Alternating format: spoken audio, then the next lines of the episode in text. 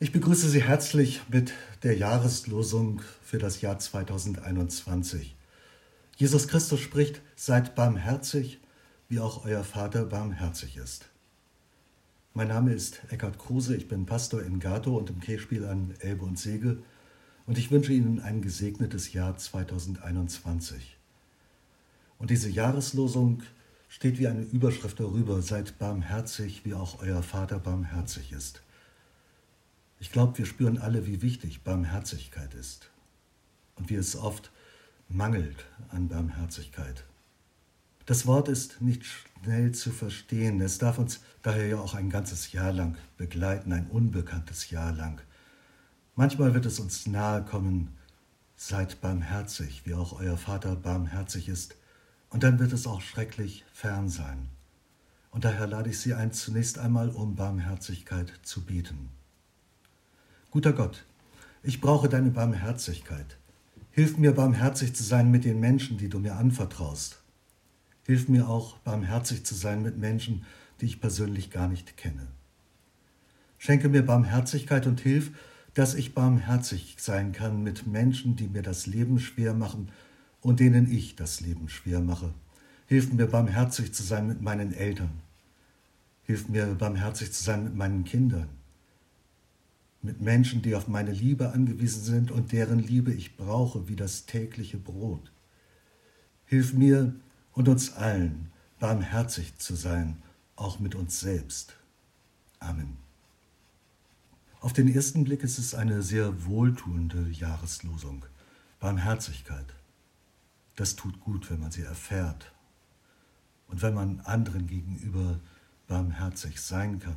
Auch das tut gut. Aber je länger ich darüber nachdenke und vor allem den Originaltext anzuschaue, dann erschrecke ich, weil ich denke, das ist viel zu groß für uns. Aber wir haben ein Jahr lang Zeit, das immer wieder neu durchzubuchstabieren. Es ist eine Zusage und eine Mahnung zugleich. Zugesagt ist uns im Originaltext Gottes Euktrimon. Dieses Wort Euktrimon kennen wir nicht. Und es ist auch sehr schwer, es im Deutschen wiederzugeben. Die Bibel versucht es mit Barmherzigkeit, an anderer Stelle auch mit Gnade. Aber in Wahrheit haben wir im Deutschen gar keinen Begriff für Euktrimon. In jedem Gottesdienst bitten wir in zwei Sprachen um Gottes Barmherzigkeit. Wir bitten um Gottes Erbarmen, Kyrie eleison, Christe eleison, Herr, erbarm dich über uns. Aber dieses Wort Eleison, dieses Erbarmen, steht dort gar nicht. Dort steht Eutrimon, ein anderer Begriff und wir müssen ihn mit Leben füllen. Es geht um Gottes Gerechtigkeit, es geht um Gottes Gnade, es geht um Gottes Eutrimon und das sind zwei Seiten einer Medaille. Auf der einen Seite steht Gerechtigkeit, auf der anderen Gnade oder Eutrimon. Und der Apostel Paulus sagt an anderer Stelle, die eine Seite der Medaille ist Trost, die andere Seite Euktrimon. Was ist das Gegenüber von Gerechtigkeit? Was ist das Gegenüber von Trost? Wie hängt das beides zusammen? Wir können uns nicht selbst trösten. Wir können uns auch nicht selbst rechtfertigen oder entschuldigen. Wir können um Entschuldigung bitten, aber wir können uns nicht von Schuld freisprechen, jedenfalls nicht in einem letzten Sinne. Lukas reiht die Gottesgabe der Eutrimon ein in ganz große Aufgaben.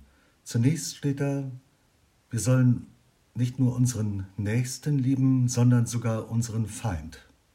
Dann kommt das Wort von der Barmherzigkeit und der nächste Satz ist, richtet nicht, damit ihr nicht gerichtet werdet.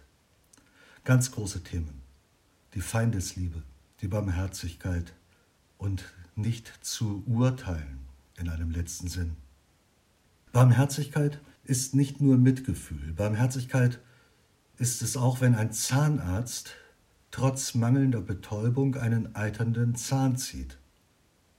Barmherzig ist die Chirurgin, die beherzt zuschneidet, die Knochen sägt und einen Fuß amputiert, um das Leben eines Menschen zu retten. Barmherzig ist Gott, der im letzten Gericht Gnade vor Recht ergehen lässt. Barmherzig sind wir, wenn wir die Abstandsregeln einhalten in dieser Zeit, Und das ist unglaublich schwer, gerade wenn in der Familie ein Leid geschieht und man eigentlich ganz eng zusammenrücken möchte, dass man sich dann an diese zwei Haushalte-Regel halten muss. Das ist unbarmherzig oder unmenschlich, könnte man denken. Und auf der anderen Seite ist es auch Barmherzigkeit gegenüber Menschen, die wir gar nicht kennen. Diese Barmherzigkeit gilt also nicht nur unserem Nächsten, sondern auch dem fernen Nächsten. Dass Menschen bewahrt sind in diesen Zeiten der Corona-Pandemie, dass man im Altenheim oder auf einer Intensivstation nicht noch mehr Fälle hat, die davon angesteckt werden, dass wir uns nicht an die Regeln halten. Und dann sind da die Mitarbeitenden, die Ärztinnen und Ärzte, die Pfleger und die Krankenschwestern, die so viel Last auf sich zu nehmen haben und wenn immer mehr Patienten kommen, die unter dieser Last zusammenbrechen können. Daher ist es barmherzig, wenn wir unserem Nächsten Distanz ermöglichen, wo wir doch die Nähe oder eine Umarmung brauchen. Es ist unmenschlich schwer. Wer Gottes Barmherzigkeit verwechselt mit einer Verharmlosung, man muss doch fünf Grade sein lassen können oder so, wird der Jahreslosung nicht gerecht. Das mag enttäuschen, denn wir wünschen uns manchmal einen harmlosen Gott. Und wir sind enttäuscht, aber Gott will keine Täuschung. Daher sind unsere Enttäuschungen auch eine Gottesgabe, denn Täuschung und Enttäuschen hat miteinander zu tun. Gott will uns die Wahrheit schenken, die uns frei macht er enttäuscht uns und befreit uns damit.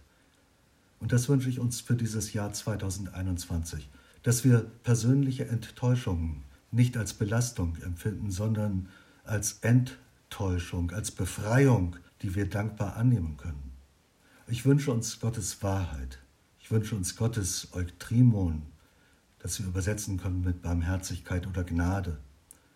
Und ich wünsche uns Gottes Trost. Bleiben Sie behütet. Amen.